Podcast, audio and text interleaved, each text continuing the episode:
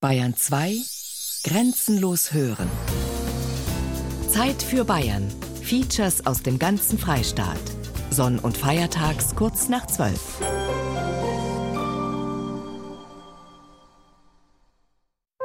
Bayern genießen. Schöne Aussichten. Bayern genießen im September mit Gerald Huber.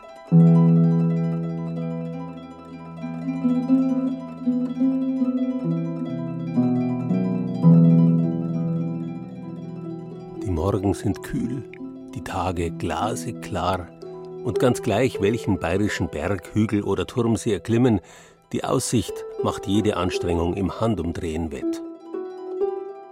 Herzlich willkommen zu unserem Bayern genießen Spätsommermagazin, dem wir ganz vorausschauend das Motto Schöne Aussichten gegeben haben. Und die schönsten dieser Aussichten aus ganz Bayern präsentieren wir Ihnen in der kommenden Stunde.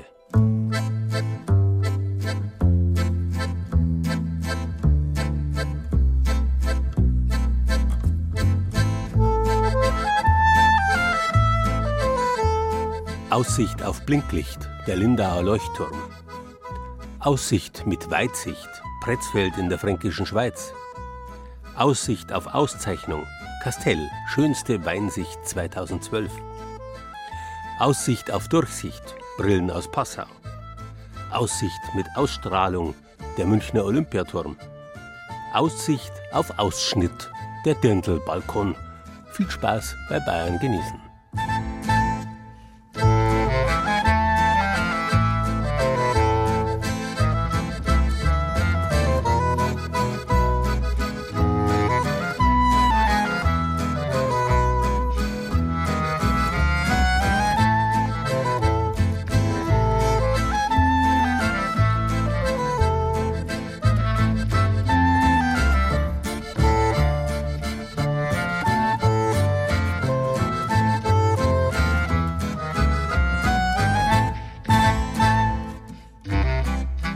Der Mensch ist ein Wesen, das die Aussicht genießt. Das ist schon in unseren Genen angelegt. Unsere affengleichen Vorfahren, die längst Savannentiere geworden waren, haben Bäume bestiegen, um von dort zu sehen, wo am schnellsten Beute zu machen war. Deswegen ist uns der weite Blick übers Land heute noch so angenehm und kommt uns so erstrebenswert vor. Schon früh hat man sich deswegen auch künstliche Aussichtsplattformen geschaffen.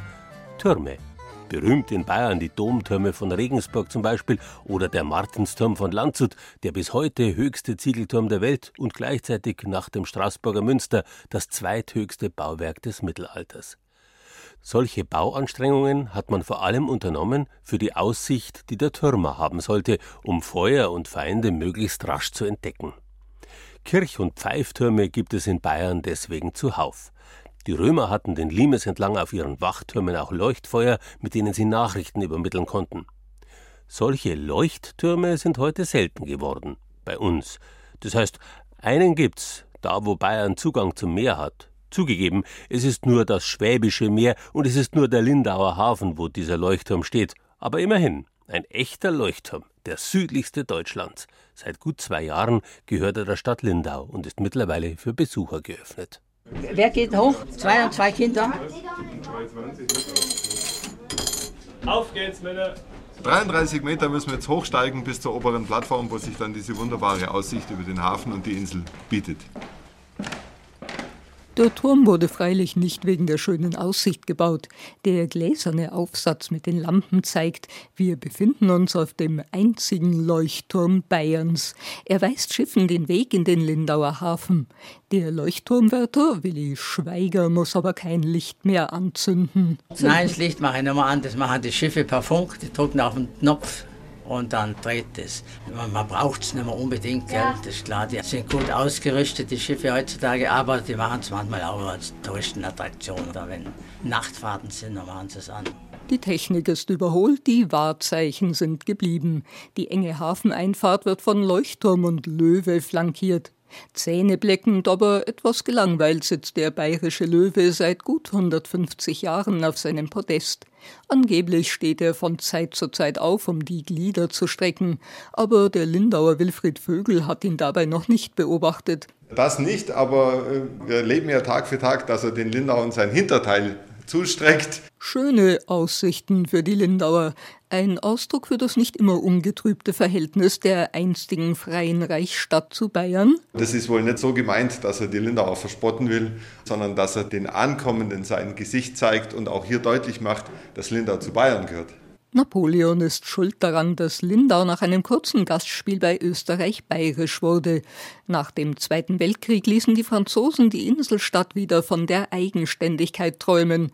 Zehn Jahre lang hatte Lindau einen Sonderstatus. Erst 1955 erhielt Bayern wieder den begehrten Zugang zum Bodensee. Die Konstanz fährt gerade in den Hafen ein, der bis vor wenigen Jahren der Stadt Konstanz gehörte. Der bayerische Löwe und der Leuchtturm waren im Besitz der Württemberger, bis Lindau nach langwierigen Verhandlungen seine Wahrzeichen samt Hafen erwerben konnte.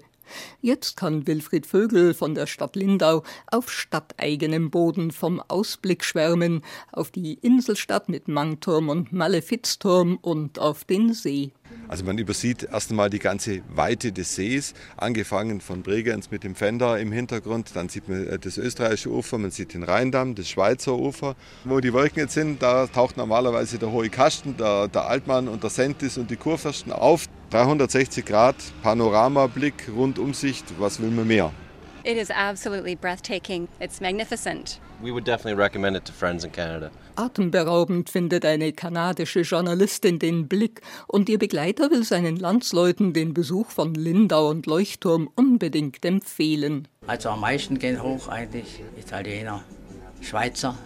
Von den älteren Leuten sind es die Engländer. Die haben oft weniger Speck auf die Rippen wie die Deutschen und sie sind interessiert. Und die Lindauer? Das ist die gleiche Frage, wenn man die Lindauer fragt, ob sie denn mal einmal mit dem Schiff fahren. Man macht es eigentlich in der Regel nicht, weil man es ja kennt. Aber immer dann, wenn sich Besuch ankündigt, dann ist das natürlich ein Muss. Ich wollte fragen, ob Sie wissen, wie viele Stufen das sind. Ich weiß es. Ja, auch bitte, wir haben vergessen Haben Sie vergessen zum Zählen? Da ja. gehen Sie nochmal hoch. so, 139. Keine Angst, der Aufstieg ist kurzweilig, denn zum 100-jährigen Leuchtturmjubiläum 1956 hat ein alter Eisenbahner den Turm ausgemalt, mit viel Information und viel Witz. Da kommt fast jeder hoch. Einmal kam eine Frau und die traute sich nicht hoch. Da sage ich, jetzt gehen Sie doch mal hoch, ist kein Problem. Zahlen Sie, wenn Sie runterkommen. Ja gut, hat das gemacht. Dann ist sie runtergekommen, glückstrahlend. Dann hat sie gesagt, wissen Sie, mein Mann sagt immer, das kannst du nicht, das kannst du nicht. Sie waren der Erste, der sagt, das können Sie. Und jetzt gehe ich mit meinem Mann überall mit. Schöne Aussichten für den Ehemann, oder? Leuchtturmwärter Willi Schweiger schmunzelt, wenn er von den Begegnungen im Turm erzählt. Zum Beispiel von den Pärchen, die abends vor lauter Romantik die Zeit vergessen. Aber der bayerische Löwe hat nicht nur romantische Szenen gesehen. Einmal kam eine Besucherin mit einem betagten Begleiter und wollte unbedingt ein Foto hinter dem Absperrgitter machen. Da hat sie gesagt, wissen Sie, der Mann kam früher als Zwangsarbeiter, als kleiner Junge zu uns auf dem Bauernhof. Und hier drüben am Löwe, da war eine Station von der Gestapo. Da wurden die Zwangsarbeiter, die vom Bahnhof kamen, an verschiedene Bauernhöfe verteilt. Und er hat uns jetzt besucht und er wollte unbedingt eben noch einmal den Ort da besichtigen. Ja gut, da habe ich natürlich das Tor aufgemacht. Und alle waren glücklich und ich war ein bisschen, ja, sehr nachdenklich, weil ich habe ja die Zeit noch erlebt. Gell. Und Türme haben immer auch etwas Beruhigendes. Wenn man hinunterschaut, werden oft die Sorgen so klein wie die Menschen, die Ameisen gleich unten herumwuseln. Und wenn man wieder drunten ist, hat man das Gefühl, dass man versöhnt ist mit der Welt. Was Sie in Lindau sonst noch so genießen können, dazu mehr auf unserer Internetseite bayern2.de. Zeit für Bayern.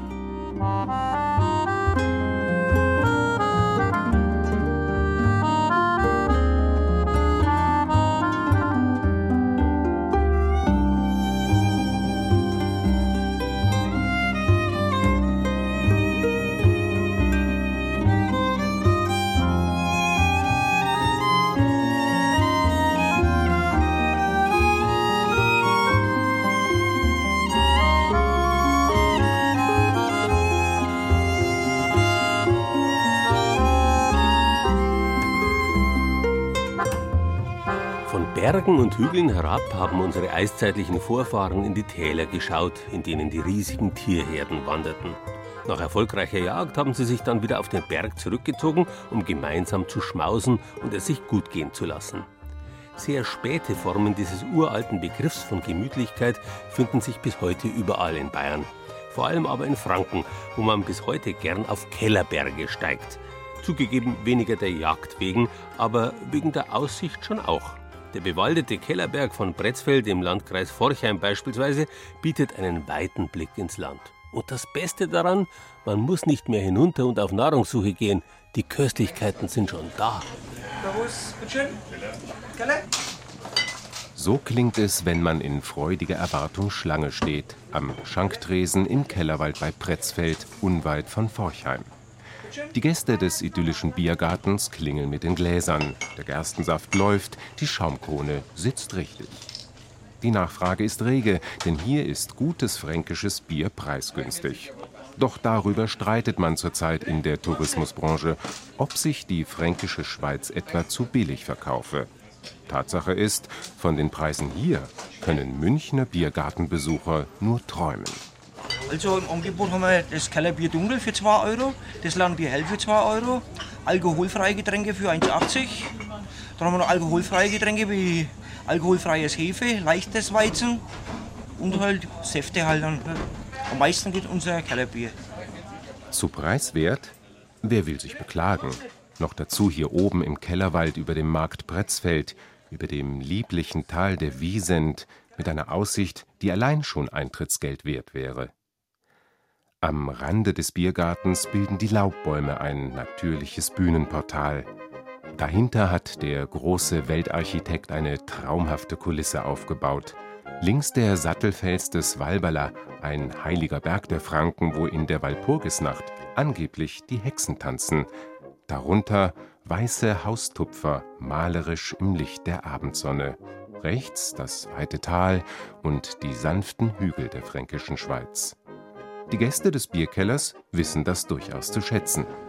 Von den vielen schönen fränkischen Biergärten suchen wir uns in der Regel die topografisch schönsten aus. Topografisch heißt, dass sie eine wunderbare Lage haben mit Aussicht, mit großen Bäumen, mit Schatten. Natürlich gehört zu dieser Topografie, Anführungsstriche, auch ein gutes Bier und ein guter Service dazu. Und hier im Bretzfeld, da ist die Aussicht einmalig. Man sieht vor allen Dingen das Walberla, das berüchtigte Walberla und das Angebot an Biergartentypischen Spezialitäten ist tadellos, also gehen wir hierher. Wir ist eine Gesellschaft von in Erlangen ansässigen aus den verschiedensten Weltgegenden stammenden Siemens-Mitarbeitern, die heute im Ruhestand ihre Pension hier verfressen. Zwei Tiroler, ein Ingolstädter, eine Berlinerin und eine Fränkin. Multikulti. So multikulturell tobt der Pretzfelder Keller am schönen Sommerabend. Aber unter frostigem Himmel, unter Regentropfen kann er auch einsam schweigen. Da bleibt der Biergarten geschlossen. Zwischendurch passiert es natürlich, weil es ist ein Schönwetterkeller, dass hier oben einfach dann ja, nichts passiert. Dann, wenn es ein bisschen nieselt und so, dann bleiben die Leute auch sofort weg. An so einem Tag, an dem höchstens der Wind musiziert, berichtet der Kellerwirt Wolfgang Römer, wie er an das Grundstück gekommen ist. Der Mark Bretzfeld hat mir damals das Gelände überlassen oder beauftragt, da oben das Kirchenfest abzuhalten. Und im Anschluss habe ich mich dann so in das Gelände verliebt da oben, dass ich noch den Antrag gestellt habe, hier einen Bierkeller aufzumachen. Und das ist jetzt eigentlich eine ganz schöne Sache geworden ist mittlerweile. Platz haben wir hier oben bei schönen Tagen für 300 bis 500 Leute, 700 Leute.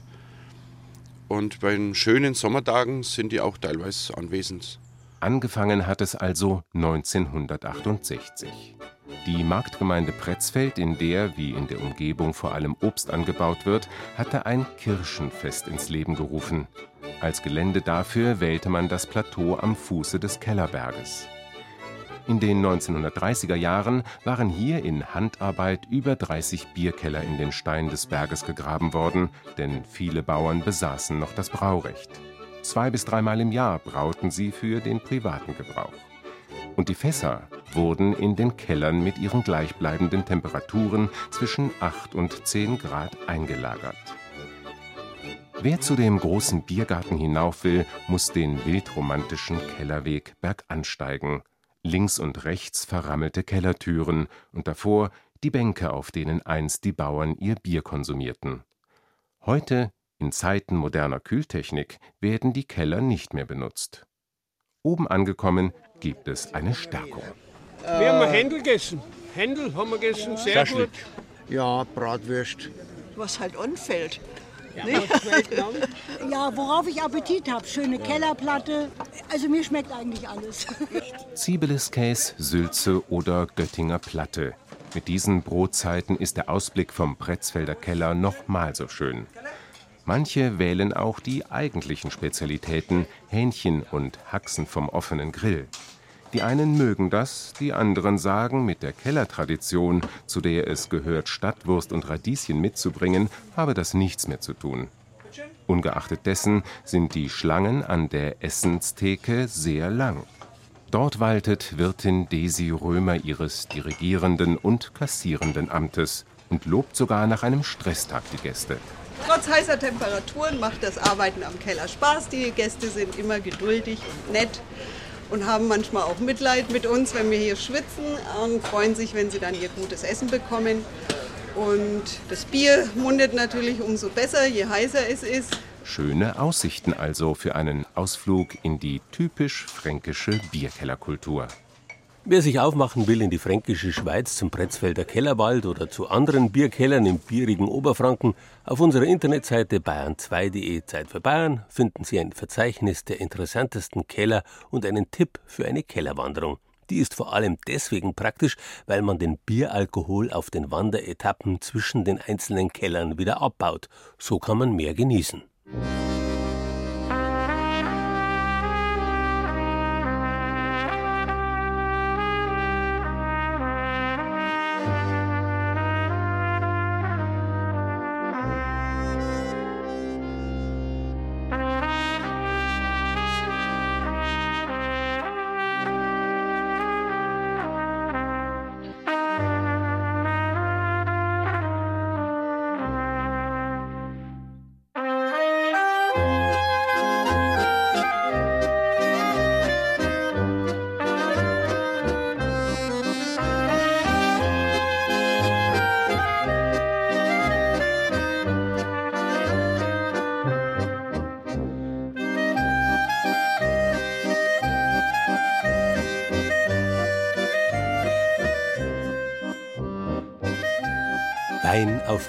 Das ist ja nach einem alten Spruch geraten, während man Bier auf Wein sein lassen soll. Professionelle Trinker, zu denen beispielsweise Ernährungswissenschaftler an der TU München Wein Stefan gehören, halten solche Regeln für ziemlichen Unsinn. Man kann also ruhig durcheinander trinken, solange es beim Genuss bleibt und nicht zu viel draus wird. Weswegen wir jetzt nur einen Katzensprung unternehmen vom bierigen Pretzfeld in der fränkischen Schweiz hinüber über den Eischgrund, den Karpfenreichen, nach Weinfranken an den Rand des Steigerwalds. Kastell ist unser Ziel. Der bekannte Weinort im Landkreis Kitzingen ist nämlich gerade ausgezeichnet worden für eine ganz besondere Aussicht. Er darf sich jetzt schmücken mit der Bezeichnung Weinsicht 2012. Der Ort Kastell schmiegt sich malerisch an die Hänge des Steigerwaldes. Wer von der Autobahn A3 kommt, erkennt zuerst hoch über Kastell die mächtige evangelische Kirche. Weiter oben am Berg steht ein alter Turm aus dem 12. Jahrhundert und daneben erkennt man einen komplett mit Kastanien bewaldeten Hügel. Eine markante Kulisse. Der Aufstieg von Kastell hinauf zum Schlossberg und Herrenberg ist mühsam, aber es lohnt sich. Oh je, steil, da kommt der zweite. Geschafft, genau. Ist schön hier in Kastell. Ganz viel Horizont, ganz viel Natur, ganz viel Ruhe. Alles das, was man in Berlin eben nicht hat oder in der Großstadt nicht hat. Es geht aber auch einfacher. Mit dem Auto fährt man aus Kastell hinauf zum Waldparkplatz Schlossberg und läuft von dort zwei Minuten durch den Wald zu den Weinbergen. Und da steht sie, eine zwei Meter hohe Stele aus Stahl mit der Aufschrift Schönste Weinsicht 2012 in Franken. Darauf ist der Hausherr stolz, Erbgraf Ferdinand zu Castell Castell. Die Auszeichnung bekommt man über einen Wettbewerb, den das Deutsche Weininstitut ausgeschrieben hat. Und da wurden im Internet aufgerufen, konnten Menschen bewerten, was sie für die schönste Weinsicht halten. Und da sind viele Menschen zu der Überzeugung gelangt, die wir vorher auch schon hatten, dass das hier sicher einer der schönsten Plätze in Franken ist. Man kommt aus dem Wald und plötzlich öffnet sich ein weites Tal. Die Weinberge fallen hier steil ab, teilweise sogar mit 70 Prozent Gefälle. Weiter unten erkennt man Getreidefelder. All das wird sanft eingerahmt vom Rand des Steigerwaldes. Diese schönste Weinsicht in Franken ist für den Betrachter beeindruckend, aber auch geschichtlich interessant, findet Karl-Heinz Rebitzer, der Leiter des fürstlich-kastellschen Weingutes. Vor seinem Auge liegt einmal der beste und wertvollste Weinberg, den wir haben, unser Kasteller Schlossberg mit der Rebsorte Riesling. Der beginnt gleich nach der Öffnung des Waldes und auf der Westseite des Schlossberges steht dann der Silvaner. Das ist letztlich auch der Ort, wo der erste Silvaner 1659 hier gepflanzt wurde. Wer an diesem Ort steht, den zieht es unweigerlich weiter, nach vorne, hin zum Herrenberg, jenem Hügel, der mit Kastanien bewachsen ist. Von dort aus reicht der Blick bei klarer Sicht 100 Kilometer weit bis in die Rhön oder, wie Erbgraf Ferdinand bemerkt, da kann man auch über Würzburg hinwegsehen. Am Fuße des Herrenbergs steht die alte Gerichtslinde von Kastell. Ab dem 14. Jahrhundert wurden dort Mörder oder Brandstifter zum Tode verurteilt. Weiß Gott, keine schöne Aussicht. Dieses Gericht hat getagt unter dieser Linde oder unter dem Vorgänger. Heute kann man hier nur noch die Stockausschläge sehen, die dort im Kreis stehen. Aber da kann man, wenn man sich das anschaut, abschätzen, wie uralt und wie mächtig der ursprüngliche Baum dort gewesen ist. Auch heute kann nicht jeder diese schönste Weinsicht genießen. Peter Hemberger hat dafür in der Regel wenig Sinn. Ich klettere mit ihm durch den Weinberg. Ein Knochenjob bei mehr als 50 Prozent Steigung. Ja, hier sind wir also im Riesling am Schlossberg. Da sind wir momentan dabei, etwas die Trauben freizustellen damit die einfach auch noch ein wenig Luft bekommen und ein wenig mehr Sonne. Die schönste Weinsicht ist eine tolle Auszeichnung. Ich hoffe, dass das die Leute auch alle wahrnehmen. Aber für uns hier als Bearbeiter oder als Bewirtschafter der Weinberge ist es natürlich eine große Herausforderung, in solchen Lagen überhaupt äh, zu arbeiten. Vor zwei Monaten, am 2. Juli, bekam der Schlossberg hoch über Kastell den Titel Schönste Weinsicht 2012 in Franken. Diesen Schatz hier, das erkennt man also nicht, wenn man auf Kastell zufährt, sondern das kann man nur sehen, wenn man mal oben ist, auf fast 400 Meter, wo man einen steilen Anstieg machen muss und dann kommt das Aha-Erlebnis, wie toll es auf einmal hier ist, wenn man aus dem Wald rauskommt. Dieses Aha-Erlebnis wäre einem Ehepaar aus Göttingen beinahe entgangen. Ich treffe sie in Kastell am Weingut des Erbgrafen. Die Ohlmachers, so heißen sie, laden gerade Wein ein. Sie wollen zurück auf die A3, weiter nach München, die Kinder besuchen. Aber für diese schönste Weinsicht, doch, da hätten sie noch Zeit. Und siehe da, es lohnt sich. Wenn man jetzt schon mit dem Blick auf die Rebstöcke hier aus dem Wald kommt, das ist schon mal schön. Ist ja unheimlich. Das hätte ich auch nicht gedacht. Ganz wunderbar. Da hätten wir was verpasst, in der Tat. Macht mich sprachlos. Ich denke, der Blick auf die Weinstöcke ist schon schön, aber auch dieses gefällige Tal erfreut mich. Es ist wunderschön. Sollen wir nicht noch ein Stückchen da weiterlaufen, René? In der Sonne zwar, aber das ist es wert. Auch andere werden den Schlossberg von Kastell, diese schönste Weinsicht in Franken, für sich entdecken so wie unser Ehepaar aus Göttingen. Die deutsche Weinkönigin Annika Strebel sagte kürzlich bei der Enthüllung der Stele, diese Weinsicht hier wird einfach in Zukunft ein weiterer Programmpunkt dabei sein, wenn Leute zum Winzer kommen und jeder kann diesen Platz nutzen. Der kostet nichts und man kann ein Picknick machen oder ein Foto noch und als schöne Erinnerung verwenden. Den Blick hinauf darf sich jeder holen und wenn er es noch mehr genießen will, besucht er uns im Weingut und lässt sich eine gekühlte Flasche Wein passend zu den einzelnen Lagen mit auf die Wanderung geben. Das war der Geschäftsmann. Erbgraf Ferdinand. Diese schönste Weinsicht in Franken könnte man kulinarisch abrunden mit blauen Zipfeln, einem klassisch fränkischen Essen. Das gibt es immer im Restaurant Weinstall in Kastell. Und dazu, was sonst, ein Glas Silvaner. Und wer auf den Geschmack gekommen ist, die blauen Zipfel aus Kastell finden Sie zum Nachmachen auf unserer Internetseite bayern2.de Zeit für Bayern.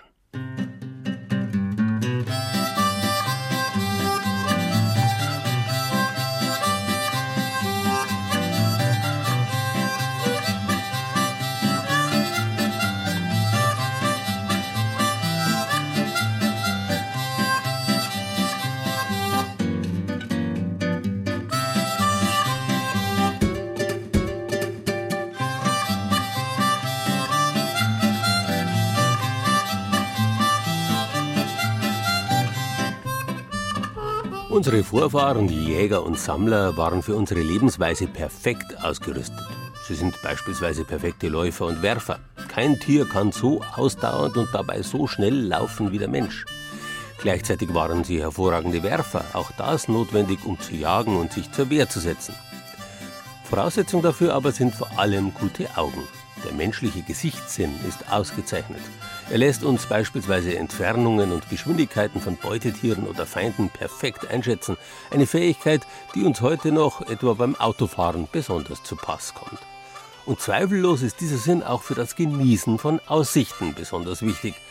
Wenn es mit dem Augenlicht gehapert hat, dann stand man früher vor der Wahl gut aussehen oder gut sehen.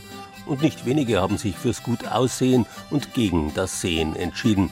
Heute ist das anders. Zum Glück für den Landkreis Passau, wo rund 20 Brillenunternehmen davon leben, dass viele unter uns nicht mehr den richtigen Durchblick haben. Da ich jung und gut aussehend bin, finde ich eine Brille abscheulich.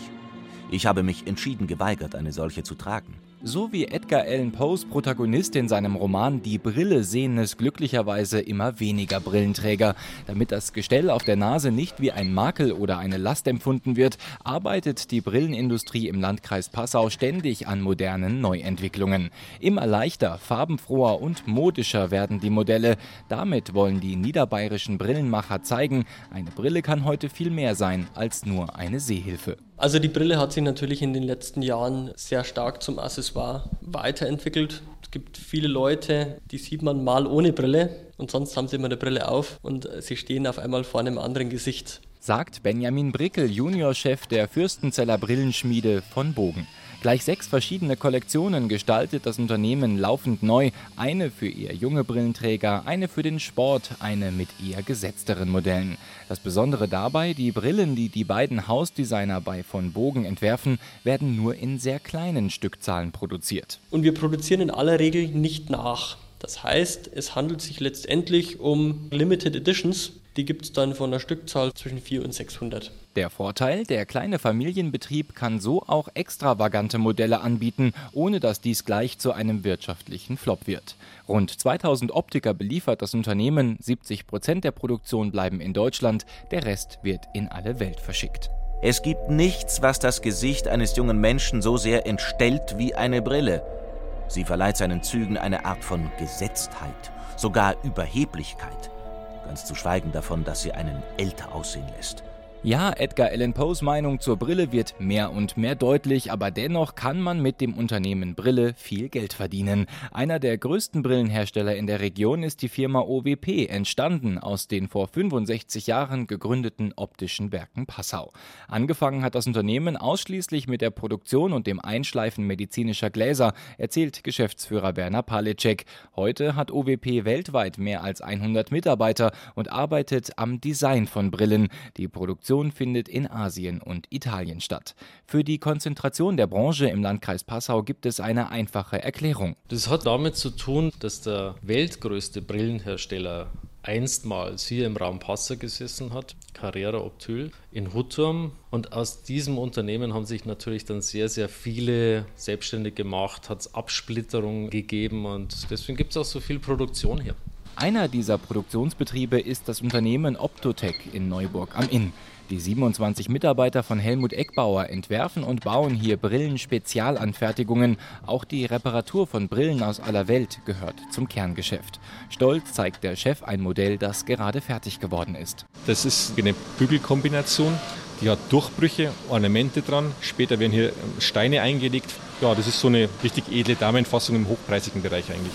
1500 Euro kostet dieses Gestell alleine ohne Gläser. Aber es geht noch ausgefallener, zum Beispiel die Einzelanfertigung für einen Major der Bundeswehr. Der wollte halt seine Fassung in Camouflage und haben wir dann auch so gemacht. Also war aber auch kein Einzelfall. Also hatten schon, ich glaube, drei, die eben bei der Bundeswehr tätig sind als Soldaten und dann eben ihre Brille wirklich in Camouflage ausführen wollten. Nur eine Brille mit Peilsender war bislang noch nicht unter den Sonderanfertigungen, dafür Modelle mit bis zu 20 eingelegten Swarovski-Steinen.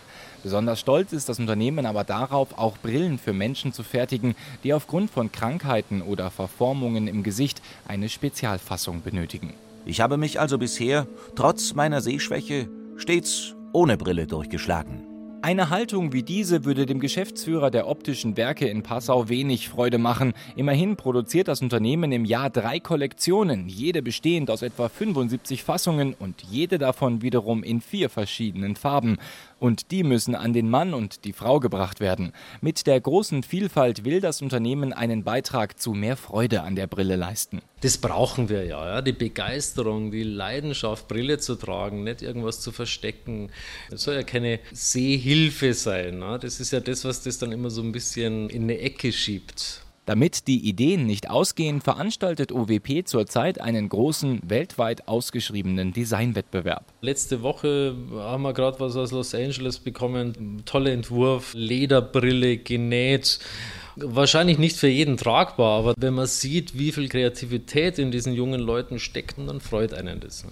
Zu sehen bekommt die Kundschaft das, was heute entworfen wird, jedoch frühestens in einem Jahr. Jetzt ist Vororderzeit. Die Optiker bestellen in Deutschland das, was im nächsten Sommer auf der Nase sitzen muss. Es muss ja kein Gestell aus Leder sein, aber dass die Wahl auf ein Modell von hier fällt, ist überhaupt nicht unwahrscheinlich.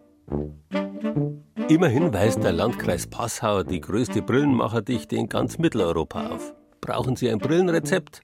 100 Gramm Polycarbonat, 3 Gramm Farbstoff, 2 Schrauben. Spaß beiseite.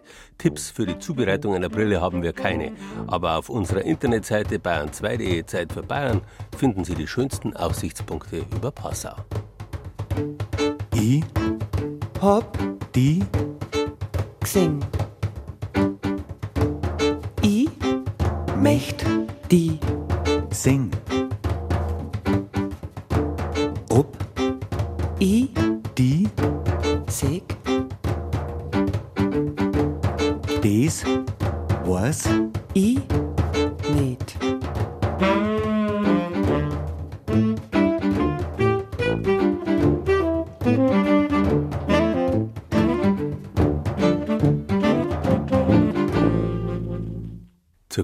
Aussicht gehört immer eine gewisse, ja, Erhabenheit. Das erhabene Gefühl, das der Jäger und Sammler gegenüber den unter ihm vorüberziehenden Herden verspürt, das hat eben damit zu tun, dass er sich erhoben hat. Nun ist Höhe bekanntlich eine relative Angelegenheit.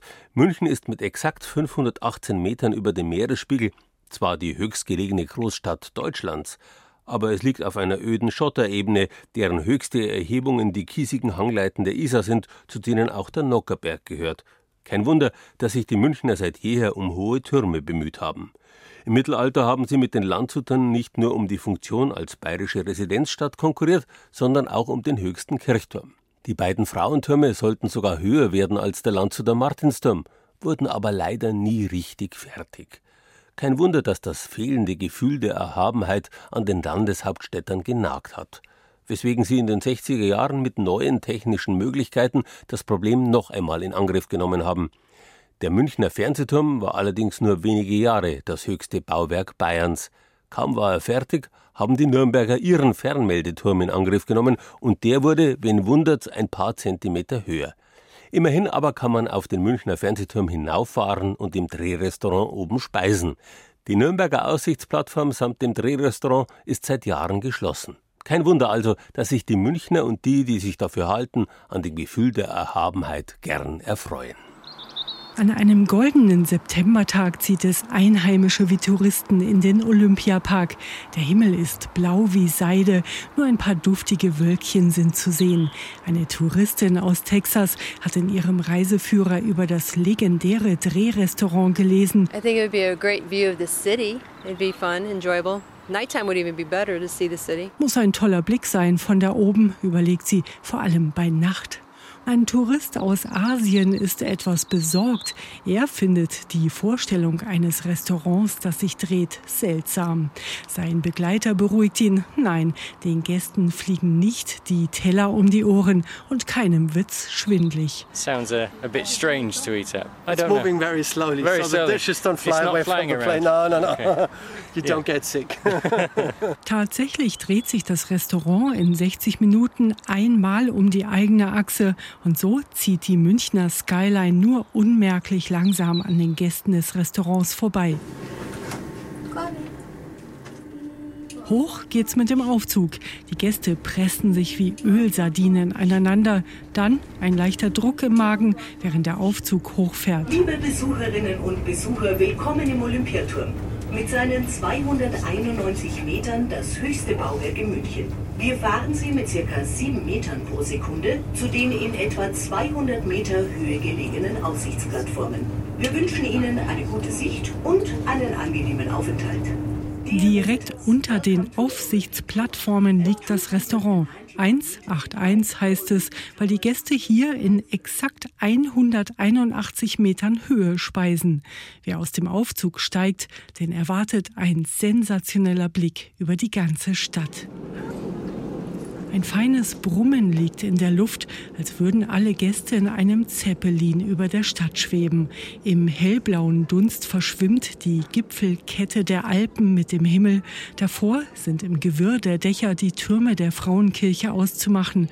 Und der englische Garten schaut aus wie ein Mosaik aus verschiedenen Grüntönen. Eine Kellnerin lässt sich kurz bei der Arbeit aufhalten. Sie findet es aufregend, so hoch über der Stadt zu arbeiten, zumal die Aussicht jeden Tag anders wirkt, je nachdem, ob der Himmel strahlend blau ist wie heute oder ob es stürmt und schneit. Ich bin schon viele Jahre hier und es macht halt Spaß, internationale Gäste begrüßen zu können. Natürlich viele Münchner auch.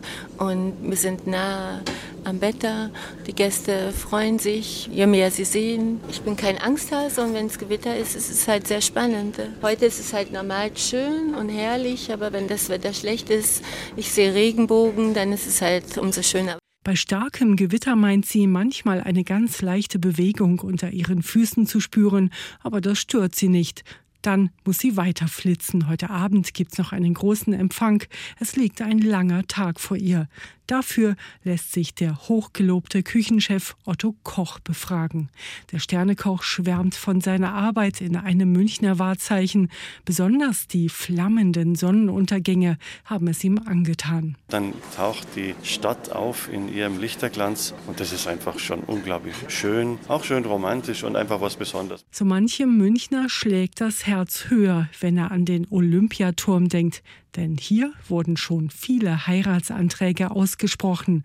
Wenn es mit dem Ja-Wort geklappt hat, können die Glücklichen vor funkelnder Skyline ein Dessert des Sternekochs genießen. Das ist eine beleuchtete Schokoladenkugel, die innen ein Eis drin ist und die ist auch beleuchtet. Und dann wird eine heiße Honigsoße drüber gegossen und das, das schmilzt dann und geht dann wie eine Blüte auf. Während sich die Gäste entspannen, geht's in der Küche rund. Hier arbeitet eine Handvoll Köche hochkonzentriert. Pilze werden in hauchfeine Streifen geschnitten, Wachteln angebraten, Soßen abgeschmeckt. Küchenchef Henning Aldag liebt die Arbeit hoch oben im Turm. Es ist schon was Besonderes, auch wenn man viel Stress hat, geht man einfach mal raus, guckt oben von der Plattform runter und sieht man so ganz München, das ganze Panorama. Und sonst wie jeder andere Arbeitsplatz auch. Hier oben ist es besonders, hier muss man sehr strukturiert arbeiten. Es ist wie so eine kleine U-Boot-Küche, wie auf dem Schiff hier oben, aber in luftiger Höhe. Bei blauem Wetter liegt die Stadt vor den Gästen wie ein buntes Wimmelbuch, in dem es tausend Dinge zu entdecken gibt. Menschen, die wie kleine Ameisen über die Grasflächen laufen, stecknadelgroß die Radfahrer und ein buntes Riesenrad, das sich dreht. Die Gäste sind fasziniert. Ich bin ja von dem Gesamtbild Münchens sehr begeistert. Überall sieht man Sachen, die man sonst überhaupt nie so zu Gesicht kriegt. Die ganzen Siedlungen, wo neu entstanden sind, die ganzen Häuser da und der mittlere Ring dadurch. Man sieht raus bis zur Arena hinter. Und man entdeckt viele neue Sachen, wo man sagt, ja, da waren wir auch schon mal dort. Ein kleiner Bub, der mit seiner Großmutter gekommen ist, hat besonders scharfe Augen. Ihn faszinieren die winzigen Details, die er auf dem Olympiasee entdecken kann. Die Karpfen und die Boote. Die Karpfen, du siehst von hier oben Karpfen im Wasser. Ja, so Striche im Wasser, die sich bewegen. Genau, hier direkt drunter ist der See und glitzert in der Sonne, ist ja wunderschön. Also dann wünsche ich dir einen guten Appetit. Danke. Bayern genießen. Das Zeit für Bayern Magazin. Jeden ersten Sonntag im Monat. Rezepte, Tipps und Beiträge gibt's auch als Podcast unter bayern2.de.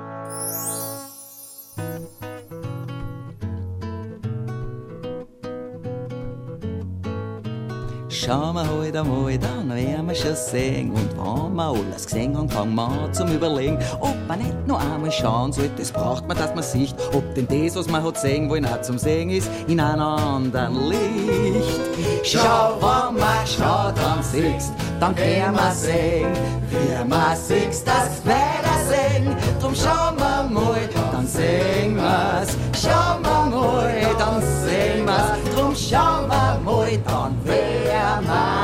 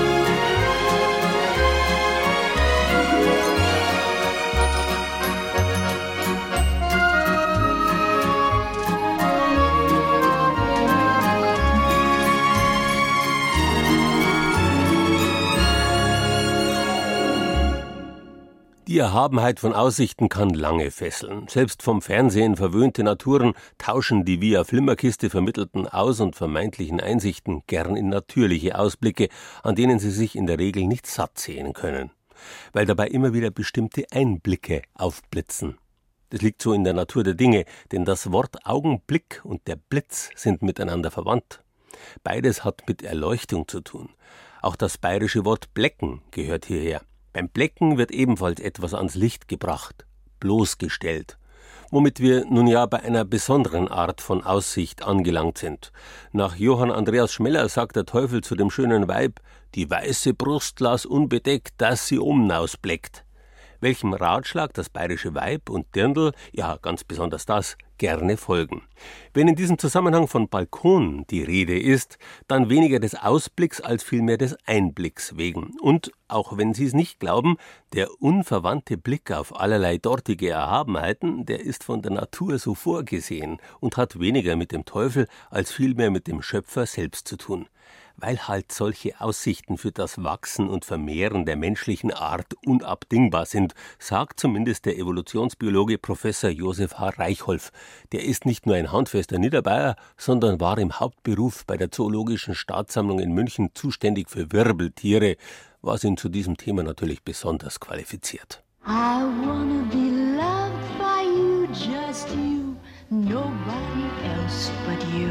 Wenn man jemand anschaut, dann sieht man unten das offene Dekolleté, dann zieht es die Augen so runter. Da kann man sich kaum dagegen wehren. Das ist magnetisch. Äh, ja, es ist in der Tat so, dass der weibliche Busen eine Besonderheit des Menschen ist. Die nächstverwandten, also Schimpansen, Gorillas, haben das nicht. Und es ist deswegen auch besonders auffällig, als die Größe wenig oder nichts darüber aussagt zur Milchleistung. Das kann die Schimpansen genauso gut ohne dass überhaupt eine nennenswerte Andeutung von einem Busen da ist. Der liebe Gott wird schon gewusst haben, was er gemacht hat. Da bin ich ganz katholisch. Der hat mich auch so eingerichtet, dass ich hinschauen muss. Und ich scheiß mir auch nichts. Und das hat die Biologen natürlich schon umgetrieben bei der Frage, wieso ist dann so ein besonderes Gebilde zustande gekommen? Was ist die Funktion? Und nun ist vom Verhalten der Männer her zumindest ganz klar, das ist ein attraktives Auslösersymbol für die Weiblichkeit. Also unterliegt die Ausbildung der weiblichen Brust einer sogenannten sexuellen Selektion. Naja, das ist ja eine uralte Geschichte, dass die Anziehung der Frau und des Mütterlichen auf den Mann und das Kind im Manne immer schon von Bedeutung war. Weil der Mensch von Natur aus ein Läufer ist. Und gerade die Frauen, wenn sie als Nomaden unterwegs waren, anders als unsere Primatenverwandtschaft, wo die Kleinen auf dem Rücken sitzen, trägt die Menschenfrau das Baby an der Brust. Und dadurch sind die Brüste gleichzeitig eine Stütze für den Kopf des Kindes. Ja, ich habe gerne ein weibliches Dekolleté. Das ist schön anzusehen. Bin aber schon oft eingegangen, muss ich ganz ehrlich sagen. Wenn man das dann auspackt und der Busen auf die Knie fällt. Aber sonst. Vieles spricht dafür, dass die Größe des Busens zusammenhing ursprünglich mit dem Ausmaß an Proteinversorgung, das die Frau zur Verfügung hatte. Frauen, die sich traditionell fast ausschließlich pflanzlich, also ich sage es jetzt grob vereinfacht, Reiskulturen ernährt hatten, haben kleine Busen entwickelt. Frauen, die von den Milchvölkern kommen, die haben sehr viel größere Busen entwickelt. Ja, eigentlich auch schon, wenn es was hermacht. Ne? Sollte ästhetisch ein bisschen gescheit ausschauen. Nicht zu weit und nicht zu eng. Muss genau richtig sein. Und da ist es egal, wie jung oder alt. Der weibliche Busen darf in sehr unterschiedlichen Größen ausgebildet werden. Das ginge beim Herzen nicht. Also bei lebenswichtigen Organen, die müssen exakt in einem bestimmten Schema bleiben, dürfen nicht zu groß und nicht zu klein werden. Der Busen hat die Variationsfreiheit. Die Proportionen müssen passen zu der Frau. Wenn ein Busen ausschaut wie ein Arsch, dann ist er eher zu viel, so jetzt mal. Die Begeisterung der männlichen Person auf das weibliche Dekolleté kommt daher, angeblich, weil früher die Steinzeitmenschen auf das weibliche Hinterteil fixiert waren und dadurch dass bei modernen Menschen das Hinterteil von der weiblichen Person ja durch eine Hose verdeckt ist, braucht er einen neuen Bezugspunkt, Alternative. Und dort soll angeblich das Dekolleté irgendwie die Ausweichmöglichkeit sein. Wenn das weibliche Geschlecht die fruchtbaren Tage hat, also in den sogenannten Östrus kommt, dann schwellen bei den Schimpansinnen oder bei den Pavianen im Zoo ist es zu sehen, die Genitalbereiche ganz furchtbar an. Wäre das bei der Menschenfrau der Fall, die könnte nicht mehr gehen. Gleichzeitig bedeutet es aber, wenn keine derartigen Schwellungen mehr vorhanden sind, verschwindet das äußere attraktive Sexuallocksystem für das männliche Geschlecht. Die Frau wird von der Rückenseite her betrachtet ein Neutrum. Verlegt sie auf die Vorderseite ihre Attraktivität und die Männer folgen. Ja, das ist magnetisch eigentlich, da kann man fast nicht wegschauen. So, jetzt wissen wir's. Eigentlich alles ganz logisch, oder? Halt. Schauen die Madeln wie Äpfel aus. Heut ist ein glasiger Tag. Heut lass ich nix von meinem Leben aus. Aber wenn ich's grad heut nicht vertrag. Heut schauen die Madeln wie Äpfel aus. Heut ist ein glasiger Tag. Heut lass ich weit aus dem Käfig raus. Heut mach ich mit dem Leben einen Vertrag. Wenn Sie auf den Geschmack gekommen sind und sich auf die Suche machen wollen nach einblicksträchtigen Trachtenveranstaltungen, derzeit gibt es jede Menge Volksfeste in Bayern. Eine kleine Liste finden Sie auf der Internetseite bayern2.de Zeit für Bayern. Und da finden Sie auch eine Liste der Bücher von Josef Reichholf, in denen er spannend und allgemein verständlich erklärt, warum wir so sind, wie wir heute so sind.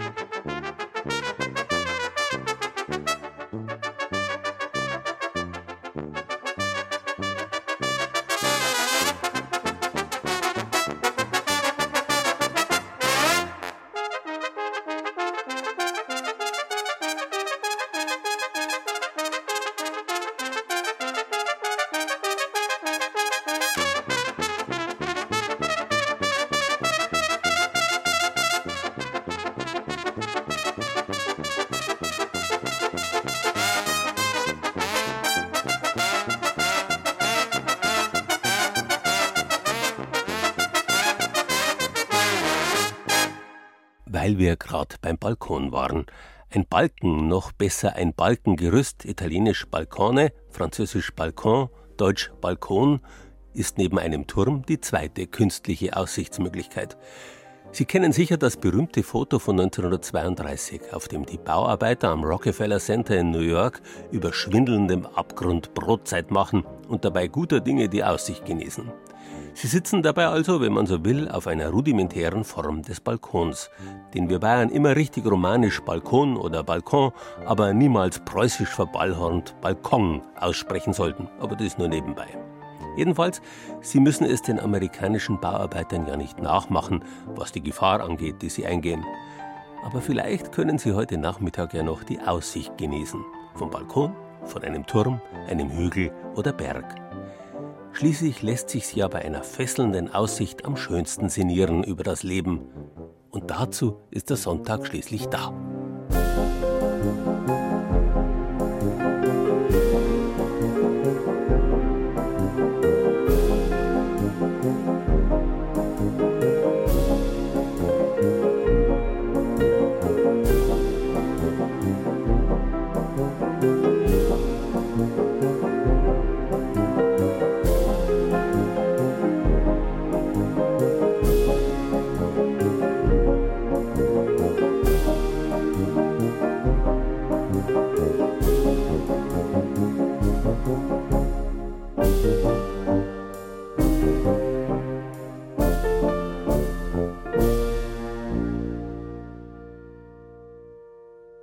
Schöne Aussichten. Das war Bayern genießen im September mit Gerald Huber und Beiträgen aus unseren sechs Regionalstudios. Die Aussicht vom Lindauer Leuchtturm hat Marianne Bietsch aus unserer Schwabenredaktion beschrieben. Herbert Heinzelmann aus dem Studio Franken nahm uns mit auf den Kellerberg von Pretzfeld in der fränkischen Schweiz. Die schönste Weinsicht 2012 in Kastell zeigte uns Jürgen Gläser vom Studio Mainfranken. Für den nötigen Durchblick mit den Brillen aus Passau sorgte Lars Martens vom Studio Ostbayern. Anja Salewski von unserer München-Redaktion war auf dem Münchner Olympiaturm. Und den Beitrag über die Aussichten auf ausgeschnittene Dirndlbalkone machte Regina Vandal von der Redaktion Oberbayern.